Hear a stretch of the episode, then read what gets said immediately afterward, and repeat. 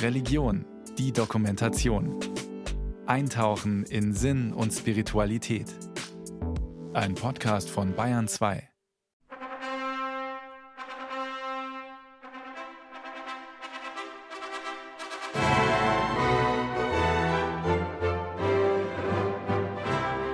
Verlobt haben wir uns letztes Jahr in die Pfingstferien.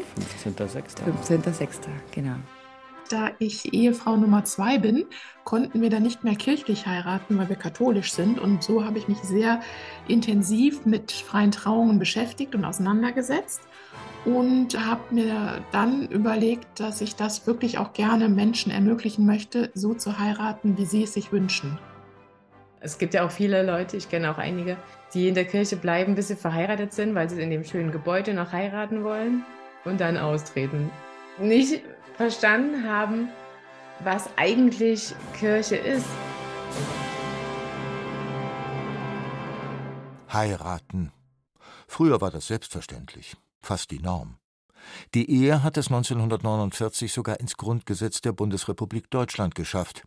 Artikel 6 unserer Verfassung stellt Ehe und Familie unter den besonderen Schutz der staatlichen Ordnung.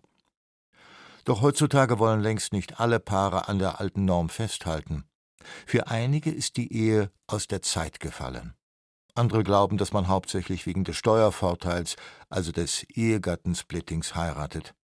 Und wieder andere finden, dass die Hochzeit der schönste Tag im Leben ist, den sie lange herbeigesehnt haben.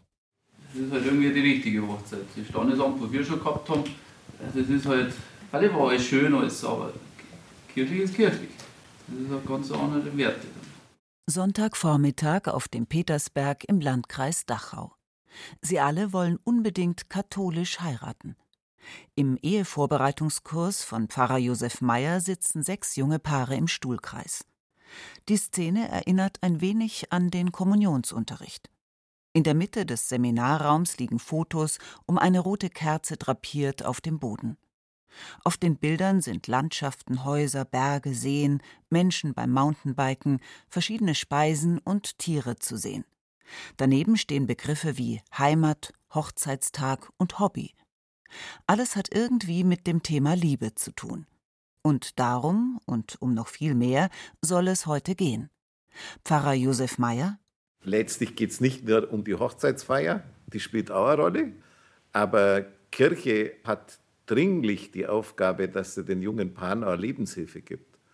Und da geht es darum, wie gestalte ich Leben in den Herausforderungen der gegenwärtigen Gesellschaft? Welche Rolle spielt da der Glaube? Und da wollen wir möglichst vielen Leuten das weitergeben, was unnötige Konflikte verhindert. Wir, das sind neben Josef Meyer die beiden Referentinnen Birgit Wershofen und Monika Hofmann. Beide sind schon über 25 Jahre mit ihren Männern verheiratet. Ihr Geheimnis? Reden, reden, reden, reden und miteinander gehen. Manchmal ist es ein Nebeneinander gehen, aber man muss sich dann auch wieder, oder sollte sich wieder dann gut treffen und einfach das Leben zusammen schön meistern. Sagt Birgit Wershofen. Monika Hofmann ergänzt. Zwischen dem vielen Reden auch nachdenken sich selber darüber klar werden, wer man selber ist und auch wenn es Konflikte gibt, was ist mein eigener Anteil. Und dann eben in schlechten Zeiten, Herr, lieb du ihn. Ich bin jetzt gerade verhindert. Gut, lassen wir es mal so stehen. Pfarrer Meyers Kurs zur Ehevorbereitung ist besonders. Selbst Paare wollen teilnehmen, die nicht von ihm getraut werden, so wie Julia und Leopold. Die beiden sind Anfang 30. Im Corona-Lockdown sind sie ein Paar geworden. Und von da weg ist eigentlich alles dann äh, sehr schnell gegangen. Also wir haben gemeinsame Freunde, über die wir ja, uns eigentlich schon lange kennen, aber die Beziehung hat noch etwas auf sich warten lassen. Die beiden wollen dieses Jahr im Herbst heiraten, am 21. Oktober. Auch Julias Eltern haben an einem 21. Oktober geheiratet. Wir heiraten in Österreich, in Scheffau. Vom Leopold, die Eltern haben da auch geheiratet. Ja, und dann haben wir das Datum von meinen Eltern und den Ort von Leopold seinen Eltern. Auch sagen wir, von der Familie her oder von der, aus der Tradition heraus kommen wir beide aus Familien, wo die Ehe einfach wichtig ist oder auch die kirchliche Trauung. Oma, Opa beiderseits und auch die Eltern sind immer noch verheiratet und deswegen gehen wir davon aus, dass wir unter einem guten Segen stehen. Mit ihrem Entschluss gehören die beiden mittlerweile zu einer Minderheit. Nur noch 16 Prozent aller Paare heiraten heute kirchlich. Pfarrer Josef Meyer hat eine Vermutung. Ja, ich glaube, es spielt tatsächlich eine Rolle, dass das Image der Kirche schlecht ist. Und zwar nicht nur der katholischen, sondern der Kirchen überhaupt. Und wenn ein schlechtes Image von einer Institution da ist, überlegen sich die Glieder der Institution sehr wohl, ob sie die Institution da suchen oder nicht. Wobei ich zutiefst überzeugt bin, dass eine, gute Gottesbeziehung für das Glücken einer lebenslangen Ehegemeinschaft ganz, ganz wichtig ist. Aber die Institution, hinter der stehen große Fragezeichen. Statt dieser Gottesbeziehung, der Bitte um Gottes Segen, steht heute mehr und mehr der Eventcharakter im Mittelpunkt. Der Fantasie sind fast keine Grenzen gesetzt, sagt Anja Happe. Sie arbeitet seit sieben Jahren als freie Traurednerin in Nordrhein-Westfalen und betreibt den Hochzeitsblog Freianker. Man hat natürlich sehr, sehr viele Möglichkeiten, das auch ganz verrückt zu machen. Also ein Trauritual, es ist sozusagen eine symbolische Handlung, wo man nochmal die Zusammengehörigkeit darstellt. Ich hatte mal ein Brautpaar, die haben ähm, eine Betonplatte gegossen. Die haben kurz danach angefangen, das Haus zu bauen und haben da ihre Hände drin verewigt. Also ich hatte mal ein Paar, die haben ähm, für jede wichtige Station in ihrem Leben haben sie dann eine Kette gemacht. Und diese Kette haben sie immer weiter gemacht, dass man das sozusagen als seinen Lebensfaden dann nimmt. Egal ob Elvis-Hochzeiten in Las Vegas, Unterwasserhochzeiten im Taucheranzug, Strandhochzeit in Italien oder eine mittelalterliche Märchenhochzeit auf einer Ritterburg, möglich ist alles. Auch eine düster schaurig anmutende Gothic-Hochzeit, bei der sogar die Braut schwarz trägt und ein alter Leichenwagen als Hochzeitsauto dient.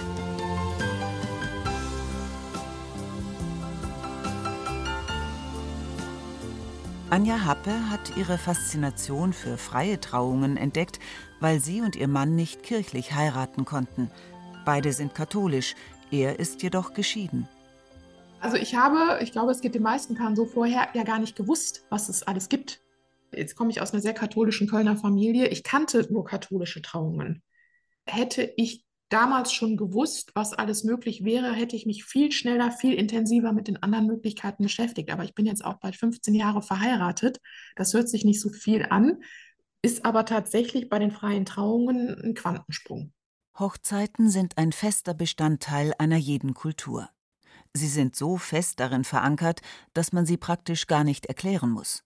Wir erkennen eine Hochzeitszeremonie sogar dann, wenn sie stark verfremdet ist, beispielsweise in einem Film, der auf einem fernen Planeten spielt, oder wenn wir zum ersten Mal eine indische Hochzeit sehen. Der Grund ist ein fester Ablauf, Neurologen sprechen von einem Schema, der in Grundzügen immer ähnlich ist. Es heiraten zwei Menschen, meistens Mann und Frau, im Beisein von Familie und Freunden in einem festlichen Akt. Auch freie Trauungen funktionieren nach diesem Prinzip. Statt einer Predigt hört man hier die Paargeschichte, erklärt Anja Happe. Also ich sage mal ganz klassisch, der erste Kuss, das erste Mal zusammengezogen bis zum Antrag. Das Paar hat natürlich viel, viel mehr Mitgestaltungsmöglichkeiten wie in den kirchlichen Trauungen. Ein klassisches Beispiel, viele Paare waren ja mal getrennt zwischendurch. Und auch das sind Punkte, die ich als Rednerin mit den Paaren vorher bespreche. Kommt diese Trennung in der Trauung vor oder nicht? Manche Paare sagen, ja, fang damit an weil genau deswegen heiraten wir heute. Diese Trennung hat uns gut getan und andere Paare möchten beispielsweise das gar nicht erwähnt haben. Doch warum der Aufwand? Ohne Gott und Kirche könnte man schließlich auch nur auf dem Standesamt heiraten. Mehrere Hochzeitsseiten im Internet raten besonders Sparsamen zu dieser Variante. Es geht, glaube ich, um viel, viel mehr. Äh, ein Bräutigam von mir hat es mal, finde ich, äh, ein bisschen lustig auf den Punkt gebracht. Er hat gesagt, wenn wir einfach so zusammenkommen, könnten wir auch Kindergeburtstag feiern ohne dieses Ja-Wort, weil bei uns in der deutschen Kultur ist dieser Ringtausch und dieses öffentlich Ja zueinander sagen und sich öffentlich zueinander bekennen natürlich ganz fest in unserer Kultur verankert.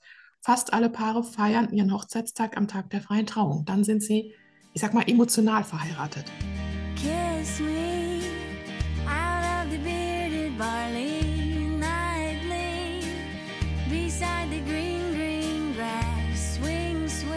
Emotional verheiratet. Das war nicht immer so in der Geschichte des Heiratens. Liebe vergeht, Hektar besteht, heißt es in einer bayerischen Redewendung. Sie hat einen wahren Kern. Historisch gesehen war Liebe nicht immer der wichtigste Grund für eine Ehe. Bis ins 19. Jahrhundert ist es üblich, den Partner oder die Partnerin zu heiraten, die die Eltern für einen aussuchen. Meist ging es dabei ums Geld. Geheiratet wurde damals innerhalb desselben Standes. Heiraten zwei Menschen aus verschiedenen Schichten, sprach man von einer Mesalliance. Die Vernunftehe aus politischen Gründen gab es auch in vielen Herrscherhäusern.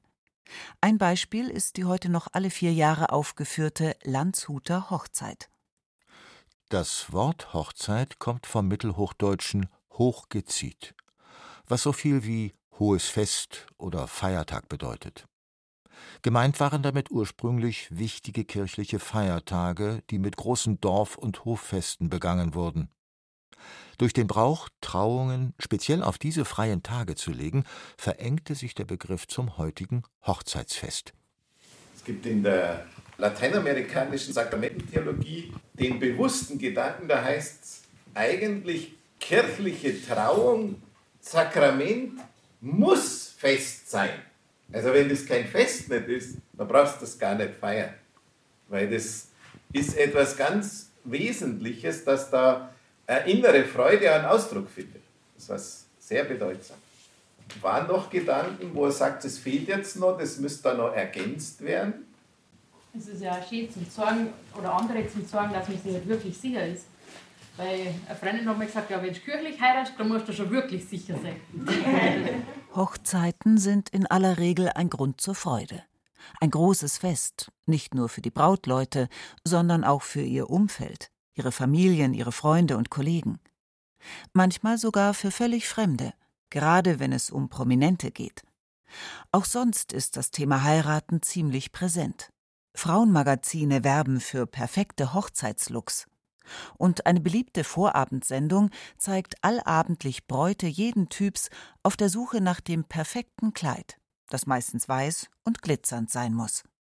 Doch insgesamt heiraten immer weniger Paare, auch weil die Ehe mit alternativen Familienmodellen und Lebensgemeinschaften konkurriert. 2018 wurden in Deutschland 449.466 Ehen geschlossen. 2021, während der Pandemie, erreichte die Zahl der Eheschließungen laut dem Statistischen Bundesamt einen historischen Tiefstand von nur 357.800. 2022 waren es 390.767, nicht einmal 40.000 mehr. Aber ich glaube, positiv betrachtet oder wenn man es umdreht, die Menschen, die heute heiraten, heiraten, weil sie es möchten. Und nicht, weil äußere Umstände sie dazu zwingen, wirtschaftliche Faktoren, dass man sich natürlich vorher viel mehr Gedanken macht und viel mehr das aus freiem Willen macht. Und zwar, jetzt würde ich euch bitten, dass ihr aus dem Kreis rausgeht. Das geht jetzt die anderen nichts an, sondern. Zurück in Pfarrer Meyers Ehevorbereitungskurs. Die Paare haben ihre Stühle in verschiedene Ecken des Seminarraums geschoben. Manche sitzen sich gegenüber und schauen sich tief in die Augen. Andere sitzen nebeneinander, den Kopf auf die Schulter des Partners oder der Partnerin gelegt. Sie sollen sich gegenseitig im Vertrauen erzählen, warum sie den jeweils anderen heiraten wollen. Damit niemand zuhören kann, spielt Pfarrer Josef Meyer laute Musik. Durch die leisen Gespräche im Raum kommt man sich vor wie in einer Bar. Dieses Getuschel kommt übrigens aus dem Archiv. Aus Gründen der Diskretion haben wir nur die Anleitung der Übung aufgenommen. Romantisch ist das ja schon.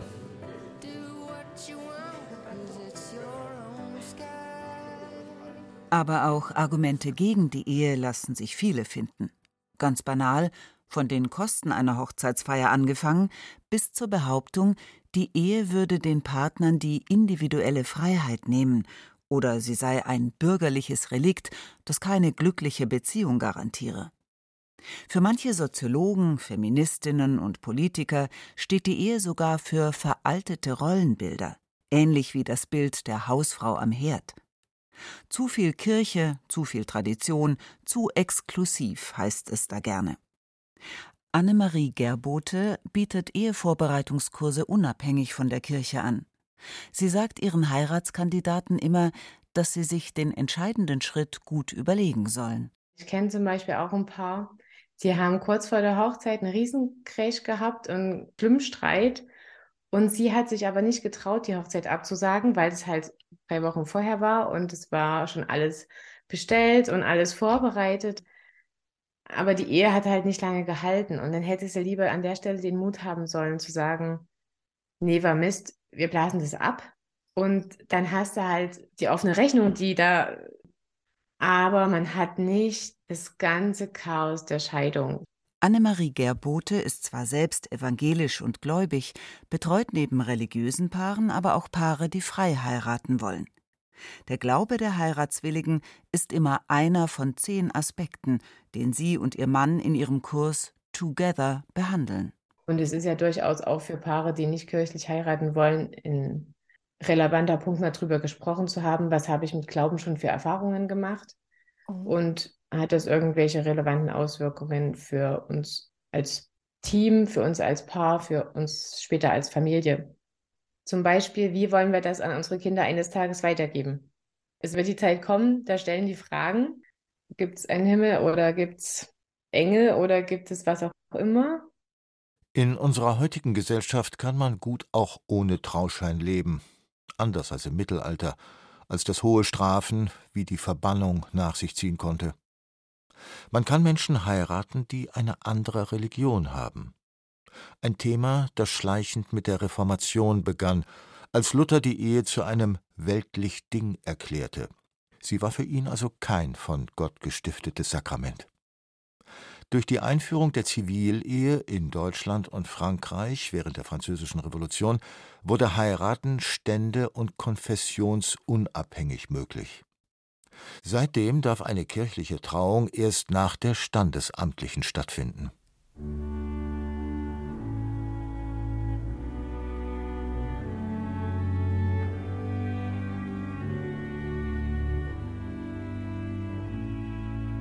Warum noch heiraten? Geht es Paaren in erster Linie um das teure Statussymbol Traumhochzeit? Um perfekte Bilder für Facebook und Instagram? Oder ums Heiraten, weil die Eltern eben auch verheiratet sind, also um gesellschaftliche Erwartungen? Was ist mit der Heirat aus Liebe? Birgit Wershofen, die Teil von Pfarrer Meyers Ehevorbereitungsteam ist, findet, die Ehe lohnt sich. Es kommen viele wunderschöne Tage und es ist natürlich ein besonderer Tag. Also wenn ich jetzt an meine Hochzeit denke, dann kommt mir immer noch nach den 25 Jahren wirklich ein Lächeln, weil es einfach ein tolles Fest an der Stelle war. Und natürlich ist es dann, also ein klasse Fest, aber danach geht es erst los. Also sage ich mal, in der Ehe, dann kommen äh, dieser Alltag oder diese Herausforderungen und viele, viele schöne Sachen. Und es kommen auch wieder viele schöne Feste. Liebe scheint für die Mehrheit immer noch der wichtigste Grund für den Trauschein zu sein. Bei einer gemeinsamen Umfrage von Statista und YouGov 2019 fanden ganze 67 Prozent der Befragten, man solle aus Liebe heiraten. Für 42 Prozent war es außerdem wichtig, Verantwortung füreinander zu übernehmen. 23 Prozent ging es darum, abgesichert zu sein. 15 Prozent sagten, sie würden auch heiraten, falls Kinder unterwegs sind und 3% gestanden, dass sie schon allein wegen der Hochzeitsfeierlichkeiten Ja sagen würden. Dass Ehe in der katholischen Kirche bis heute ein Sakrament ist, hat mit der Entstehung der Ehe in prähistorischen Zeiten zu tun. Forscher gehen davon aus, dass unsere Vorfahren ursprünglich sehr promiskuitiv lebten und irgendwann auf die Idee kamen, rechtliche Rahmenbedingungen zu schaffen, um Frauen und gemeinsame Kinder abzusichern. In den germanischen Stämmen bildeten sich drei verschiedene Eheformen heraus, die bis ins Mittelalter fortbestanden. Die Mundehe, die Friedelehe und die Kebsehe.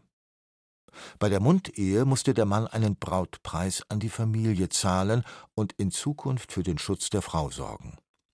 Die Friedelehe lässt sich mit unserer heutigen wilden Ehe ohne Trauschein vergleichen. Sie war ohne Verlobung und Hochzeitszeremonie und somit auch weniger bindend. Am wenigsten Sicherheit hatten die sogenannten Kebsweiber. Als unfreie Mägde konnten ihre Herren sie zu einem eheähnlichen Verhältnis ohne jegliche Gegenleistung zwingen. Die katholische Kirche versuchte diese Verhältnisse zu beenden, indem sie Monogamie und die Unauflöslichkeit der Ehe propagierte. Die Unberührtheit der Braut bis zur Hochzeitsnacht ist dabei lange eine Selbstverständlichkeit. Die Annullierung einer Ehe ist deshalb zuerst nur möglich, wenn sie nicht vollzogen wurde. Heute muss niemand mehr bis zur Hochzeitsnacht warten, um Sex zu haben. Manche Menschen entschließen sich jedoch freiwillig dazu zu warten, so wie Annemarie Gerbote und ihr Mann. Als sie im Alter von 21 und 20 Jahren heiraten, hatten sie zwei Jahre Wartezeit hinter sich. Zum Beispiel war für uns eine Grenze, wir wollen nicht zusammen in einem Raum schlafen damit wir uns nicht selbst in Versuchung bringen. Klar, es ist schwer und es ist eine gemeinsame Herausforderung, aber es ist auch ein Ziel, was man gemeinsam erreichen kann. Und deswegen nehmen wir da an der Stelle auch die Bibel ernst, wenn sie sagt, Sex gehört in die Ehe, fertig. In der Bibel gibt es, neben Regelungen für Ehe und Ehebruch im Buch Numeri, noch das Buch Tobit, das von einem gottgefälligen Leben handelt. Unter anderem berichtet es von der jungen Sarah, die in kurzer Zeit mit sieben Männern verheiratet wird. Sie sterben jedoch alle in der Hochzeitsnacht. Sarah gerät dadurch in Verruf, aber der eigentliche Übeltäter ist ein böser Geist.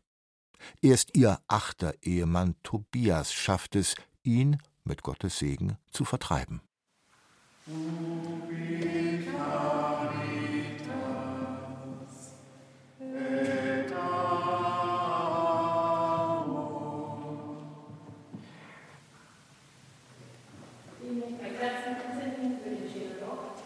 Wir sind wieder auf dem Petersberg im Dachauer Land. In der Basilika, einer der ältesten Kirchen Bayerns, zünden die Teilnehmer des Ehevorbereitungskurses Kerzen vor den byzantinischen Fresken an und sprechen Fürbitten.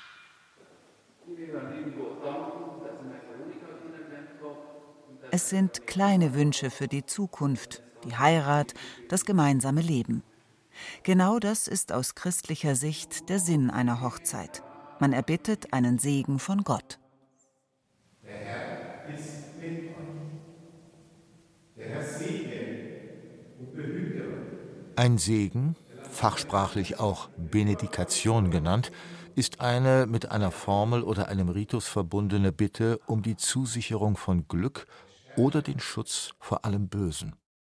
Auch bei freien Trauungen gibt es individuelle Segensrituale, sofern das Paar sich Segen wünscht. Am bekanntesten ist sicher das Sandritual, bei dem Paare und Angehörige farbigen Sand in Mustern in eine Flasche gießen. Anja Happe ist der Meinung, dass das jeweilige Ritual zum Paar passen muss. Es gibt zum Beispiel, das mag ich unglaublich gerne, das Ringwarming. Das ist ein keltisches Ritual. Und da ist die Idee, dass die Gäste die Eheringe segnen. Also sprich die Eheringe, die jeden, durch jede Gästehand und jeder Gast segnet die Ringe oder spricht seinen Wunsch auf die Ringe und erwärmt das eigentlich kalte Metall. Wenn du aber 150 Gäste hast, funktioniert das nicht. Freie Trauungen können sogar christlich oder interreligiös sein. Für diese Option entscheiden sich Paare, die zwar aus der Kirche ausgetreten sind, aber dennoch an Gott glauben.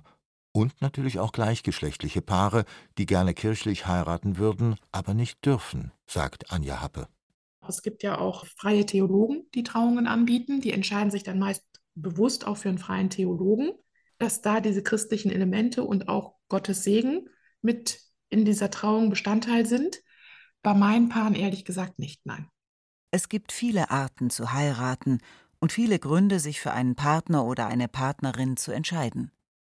Der Wunsch nach mehr als nur dem oft etwas nüchtern anmutenden Standesamt, nach einer Zeremonie, einem Segen, einer tieferen Verbundenheit zeigt jedoch, dass es bei vielen Paaren auch heute nicht völlig ohne Gott geht.